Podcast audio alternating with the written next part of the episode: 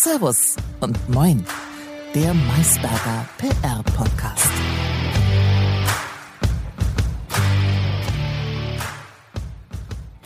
»43 Tage nach dem Drama in Kopenhagen. Eriksen zurück im Glück.« Das berichtet die Bild-Zeitung am 26.07. In diesem Sinne, Servus aus München, liebe Anja. Moin nach München. Das ist doch mal eine schöne Headline. Nicht spektakulär, aber einfach nur schön. Einfach nur schön zu lesen. Ja, dem ähm, Kollegen Eriksen geht es scheinbar wieder gut, ist aus dem Krankenhaus entlassen worden. Und einfach auch mal eine Headline ohne Hintergedanke, würde ich sagen. Ja, aber da sieht man auch, dass Normalität einfach mal eine Headline sein kann. Ne? Dass man einfach im Supermarkt einkaufen geht. Wie schön ist das denn, wenn man vorher so ein Erlebnis hatte? Einkaufen gehen oder einkaufen gehen lassen. Oder man kann das ja auch online bestellen. Aber ich sehe den Punkt. Gleichzeitig war ich trotzdem ein bisschen schockiert, als ich gelesen habe, dass es schon wieder 43 Tage sind oder waren, seitdem das passiert ist. Und ähm, wie schnell, und da ist wieder dein Alltagsgedanke, wie schnell man wieder in so einer Normalität gefangen ist und solche auch schockierenden Szenen und Bilder dann doch irgendwie wieder verdrängt. Das stimmt. Das Medienrad dreht sich immer schneller und wir uns mit ihm. Das ist definitiv so. Aber wahrscheinlich ist es auch gut so. Denn diese Bilder, die möchte man auch gerne verdrängen, glaube ich. Da möchte man auch gar nicht mehr lange drüber nachdenken. Und das war ja auch eine Diskussion direkt nach dem Vorfall, wie es man nennen möchte. Muss man da so lange draufhalten? Muss man so etwas tatsächlich auch in der epischen Breite zeigen? Ja, dieser sensationsgeile Journalismus, ähm, der hat mich auch, muss ich sagen, ein bisschen angewidert in dem Moment. Ähm, ich glaube, dass vor allem die TV-Sender andere Möglichkeiten gehabt hätten, mit der Situation umzugehen und auch speziell hier in Deutschland. Also ich war, ich habe es äh, live gesehen, ähm, war ich schockiert, wie oft wieder zurück ins Stadion zum, zum Reporter gegangen wurde, wie oft ins Studio zurückgeschaltet wurde und wie oft die Experten eigentlich schon genötigt wurden, die übrigens alle schockiert waren und auch nicht zu einer Aussage fähig, kann man in so einer Situation übrigens, also als Experte nicht und über diese Situation als Laie kann man ja sowieso keine Aussage treffen aus der Entfernung, ähm, wie die da ein bisschen ja, genötigt wurden, irgendwas zu sagen. Ähm, ich hätte mir gewünscht, dass kurz danach äh, direkt zum, Berg, zum Bergdoktor geschaltet worden wäre. Da wäre die Welt bestimmt in Ordnung gewesen, das glaube ich auch. Und ähm, ich denke, es war die reine Überforderung. Also alle waren in der Situation überfordert, auch die Verantwortlichen bei den Sendern, die dann eine Entscheidung treffen mussten und erstmal nicht wussten, wie sie damit umgehen sollen, beziehungsweise vielleicht auch noch dachten, sie hätten den Auftrag, da jetzt die Zuschauerinnen und Zuschauer zu informieren, was da los ist. Vielleicht auch in der Hoffnung, dass er dann doch gleich wieder aufsteht. Ja, aber da gibt es natürlich auch andere Möglichkeiten und Wege, da zu kommunizieren. Und äh, ich bleibe dabei. Also ich sehe das sehr kritisch, ehrlich gesagt. Ja, verstehe ich total. Ich, ich sehe, dass es andere Sportarten beispielsweise, um das dann noch abschließend zu sagen, weitaus besser machen, weitaus besser geregelt haben. Vielleicht war das eine Art Überforderung, weil im Fußball nicht allzu häufig mhm. solche extremen Vorfälle passieren, aber doch schon auch jährlich eigentlich. Aber man sieht beispielsweise die Formel 1, die gehen ganz anders mit solchen Geschichten um. Da war ja auch erst vor kurzem ein etwas heftigerer ähm, Crash, kann ich mich dran erinnern, in Bahrain, ähm, wo niemand damit gerechnet hat, dass, dass der Romain Grosjean, hieß der Rennfahrer, da lebend aus dem Auto aussteigen kann. Aber da wurde halt auch bewusst bei der Berichterstattung darauf verzichtet, Wiederholungen zu zeigen. Und es wurden erst Bilder gezeigt, als er quasi aus dem Auto ausgestiegen war, den Daumen nach oben gezeigt hat und danach wurde das dann aufgearbeitet. Aber mhm. zuvor wurde da gar nichts gezeigt und ich glaube, so sollte man das auch ein Stück weit halten. Ja, das klingt auf jeden Fall besser und wahrscheinlich ähm, braucht da vielleicht auch jeder, jede Sportart so ihr Notfallkonzept. Wie gehe ich damit um, wenn so eine Szene tatsächlich ähm, passiert? Und spätestens jetzt sollte dieses Notfallkonzept nicht nur in der Schublade sein, sondern auch auf dem Schreibtisch, den Bogen zur vergangenen Folge äh, zu spannen. Aber Wir haben natürlich auch heute wieder ein Thema mitgebracht für unsere Zuhörerinnen und Zuhörer. Ich versuche auch gleich nochmal ganz elegant überzuleiten. Wir hatten ja Kopenhagen. Wir bleiben auch jetzt nördlich. Ähm, wir beschäftigen uns heute nämlich mit Bremen, also ein kleines Heimspiel für dich. Uh, ich würde sagen. Großartige ja, Überleitung auf jeden Fall. danke, danke. Von der Besten gelernt. Ähm, ja, und wir wollen mal so ein bisschen zeigen, wie das PR-Leben in Bremen so ist und ähm, ja auch ein bisschen persönliche Einblicke von dir tatsächlich bekommen. Deine für uns schmerzhafte Reise äh, zurück nach Bremen aus München, da du ja viele Jahre auch in München bei Maisberger gearbeitet hast. Und letztendlich, ja, long story short, Bremen und Standort PR wird heute das Thema sein. Ja, ich freue mich. Ich mich Wie man auch. sich denken kann, eins meiner Lieblingsthemen. Und ähm, genau, ich bin gespannt, äh, auf welche Erkenntnisse wir da heute kommen. Und ich erst. Sollen wir gleich mal loslegen? Fang an. Wunderbar. So, ich habe ja schon gesagt, äh, als alte PR-Häsin warst du ja schon seit mehreren Jahren bei Maisberger in München, aber 2018 ging es wieder zurück nach Bremen für dich in die Heimat. Wie kam es denn dazu, wäre jetzt meine Frage. Und wie hast du es dann auch geschafft, ähm, ja, allein aus Bremen zu arbeiten? Weil ähm, Remote Work kam ja erst dann bisschen später eigentlich, ne? Ja, Remote Work für viele kam erst später, das stimmt. Remote Work kam für mich 2018 sehr plötzlich, ganz ohne Corona. Aber vielleicht erstmal deine erste Frage, wie kam es dazu, dass ich überhaupt zurückgegangen bin? das war eigentlich äh, schon immer Teil meines äh, Lebenskonzeptes, muss ich sagen.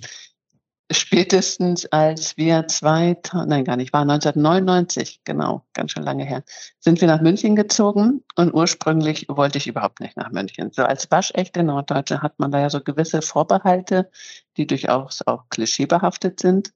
Und als mein damaliger Freund, heutiger Mann, sagte, dass er gerne eine Promotionsstelle in München annehmen würde, habe ich gesagt, okay, dann gehe ich jetzt erstmal zum Praktikum nach Helsinki, weil das war so der nördlichste Ort, der mir daraufhin möglich war, hinzugehen. Habe dann aber doch gedacht, naja gut, geben wir München eine Chance, geben wir diesem Mann mit seinem unsäglichen Promotionsstelle eine Chance. Und ähm, Außerdem, wer weiß, was daraus wird. Man kann da das Studium beenden, die LMU soll ja auch eine ganz gute Uni sein und dann sehen wir weiter, dann werden die Karten neu gemischt. Tatsächlich hätte es eigentlich auch zeitlich ganz gut hinkommen sollen, dass wenn ich fertig bin, auch mein heutiger Mann hätte fertig sein sollen, so dass wir dann gemeinsam eine neue Stadt uns hätten aussuchen können und da hätte ich dann das Vorschlagsrecht gehabt. Wir waren damals zum Beispiel, wobei der Winter dort eher deprimierend war und sicherlich auch zu meiner Entscheidung für München beigetragen hat. Auf jeden Fall, ähm, genau, waren das so die Bedingungen und ähm, ich zog nach München, alles war gut. Was ich damals nicht ahnen konnte, dass ich 19 Jahre später immer noch in München sitzen würde, weil natürlich diese Promotion sehr viel länger dauerte als mein, das äh, Beendigung meines Studiums, als die Beendigung meines Traineeships bei Maisberger und dann auch als meine ersten Jobs in München. Letzten Endes war mir aber immer klar, ich kann auf gar keinen Fall mit Blick auf die Alpen beerdigt werden. Das geht einfach nicht. Dafür sind sie zu groß, zu grau und zu äh, schreckenerregend nach wie vor.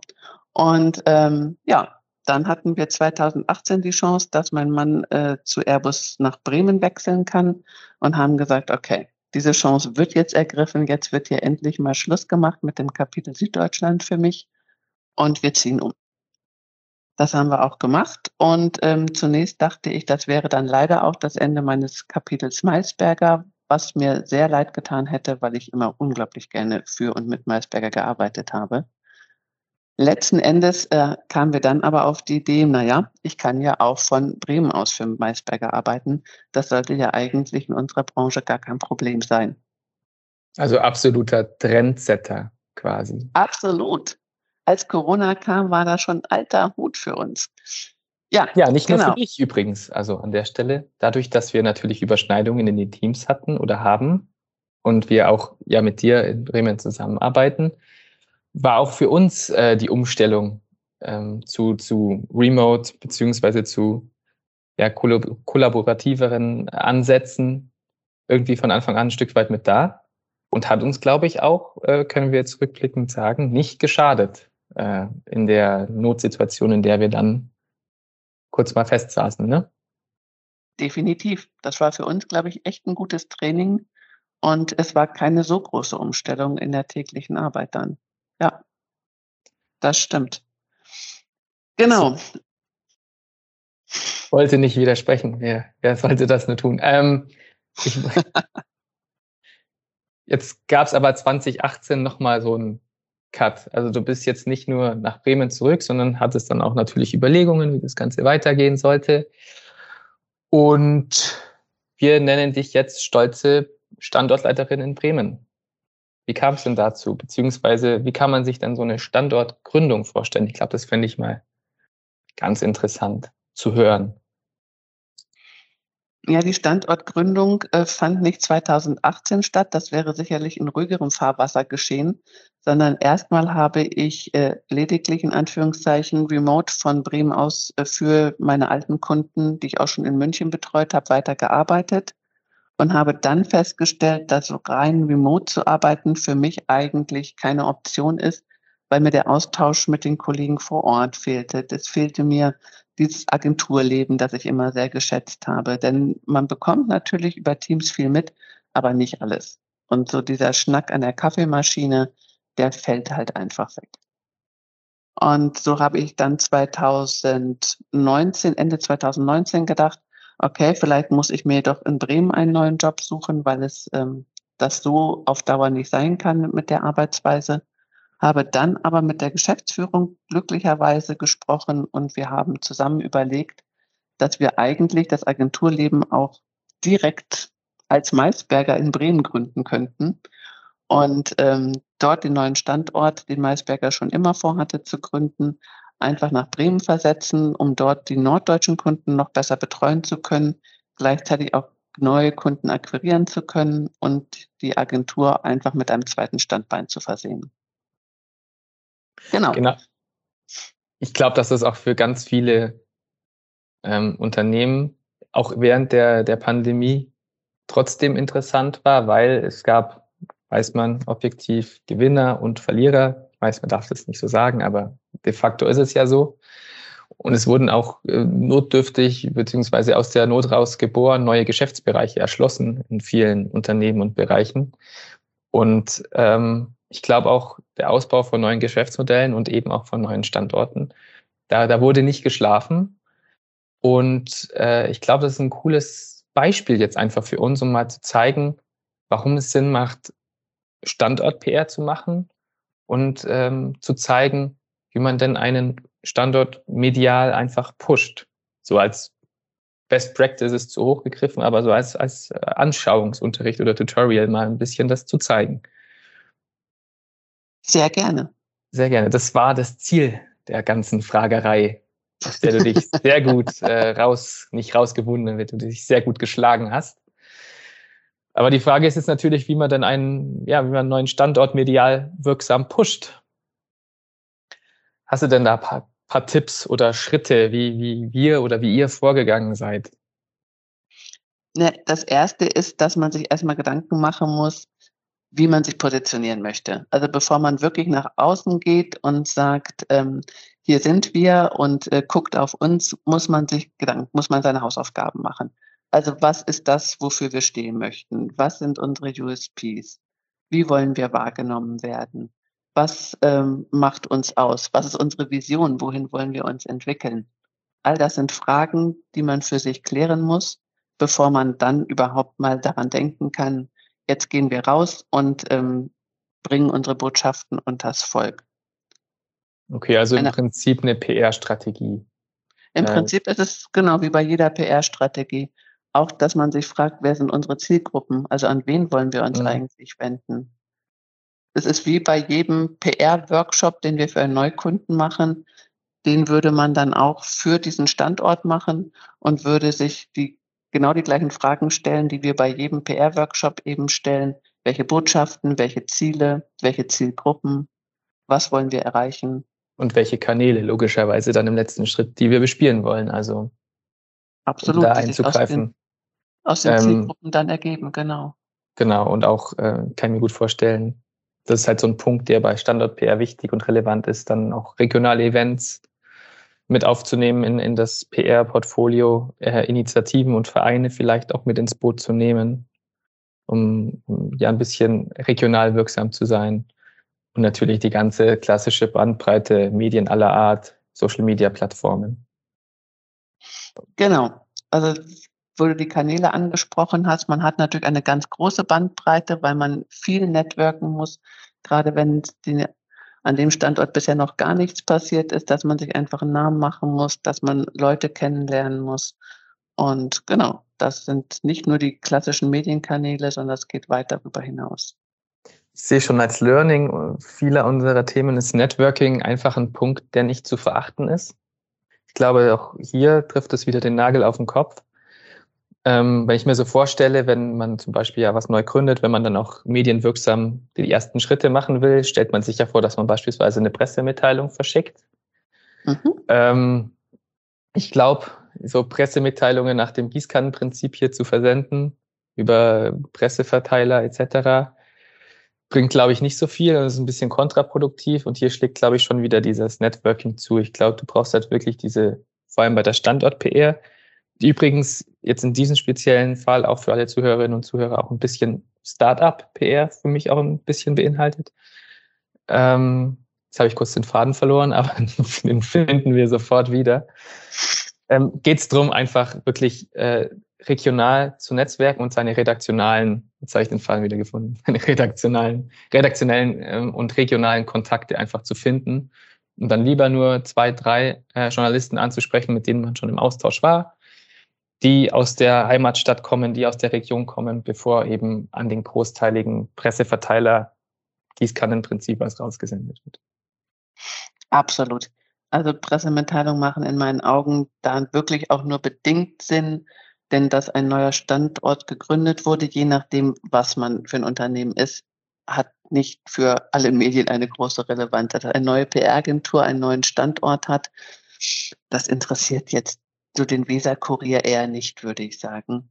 Und da muss man dann auch wirklich schauen, was sind die Themen, mit denen man an solche Medien herantreten kann. Und wie du schon sagtest, was sind die passenden Ansprechpartner dann dort.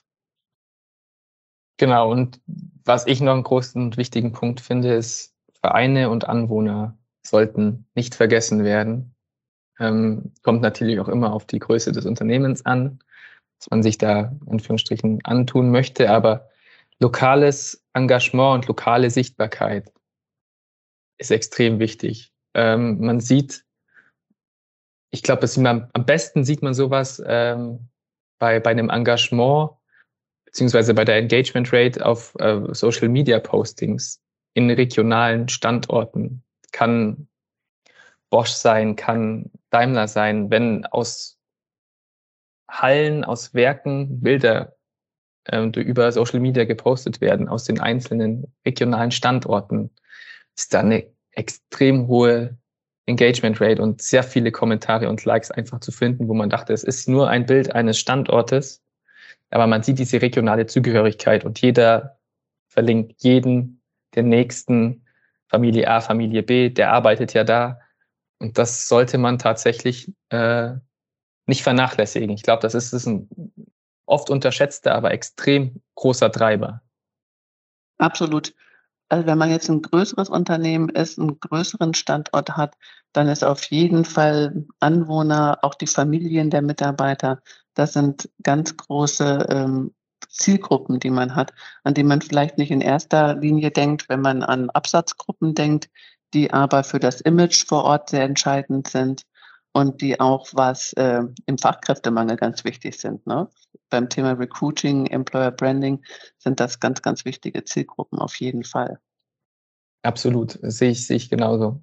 Ähm, ich glaube, was noch interessant und wichtig ist, ich hatte ja zwar ursprünglich schon gesagt, was man vor allem zu Beginn eben regionalere, kleinere Presseverteiler ansprechen sollte. Sollte trotzdem das Ziel sein, einen gut gepflegten und dann zweiten Schritt ausgebauten Presseverteiler zu haben. Beinhaltet natürlich auch die wichtigsten und wichtigen Redakteure und, und, und ja, Redaktionen vor Ort. Ich glaube auch vollumfänglich, kanalübergreifend, sowohl Print, TV, Radio und, und Online-Medien, logischerweise. Was ich auch cool finde tatsächlich in dem Zusammenhang sind einfach auch regionale Blogger oder Influencer, äh, die ja wirklich auch als Multiplikatoren auftreten können und, und sich dann auch gewinnbringend für Unternehmen anbieten. Absolut. Auch Stadtteilmagazine oder so etwas, worüber man sonst vielleicht eher lächeln würde. Aber bei der Standort-PR hat man tatsächlich eine sehr, sehr viel größere Zielgruppe, wie wir vorhin ja schon gesagt haben, und auch sehr viel unspezifischere Medien zum Teil, als man das in der Produkt-PR hätte.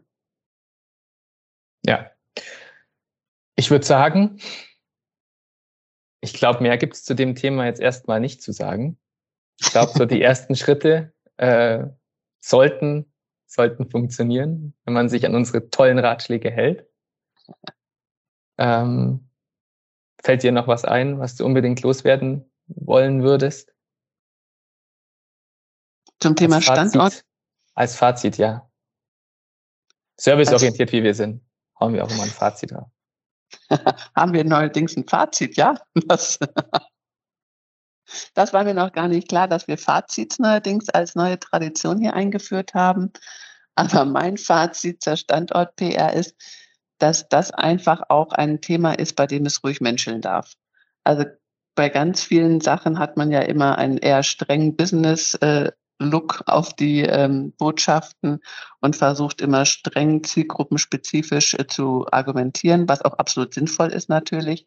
Aber Standort-PR, gerade wenn wir sagen, auch die größere Öffentlichkeit ist unsere Zielgruppe, weil wir sie als potenzielle Mitarbeiter, als ähm, Familienangehörige unserer Mitarbeiter oder als Nachbarn, die eventuell mal mit irgendwelchen ähm, Problemen unseres Standortes konfrontiert sein werden, sehen, dann kann man da auch einfach mal Sachen machen, die man sonst vielleicht nicht machen würde. Man kann Feste machen, zu denen man einlädt.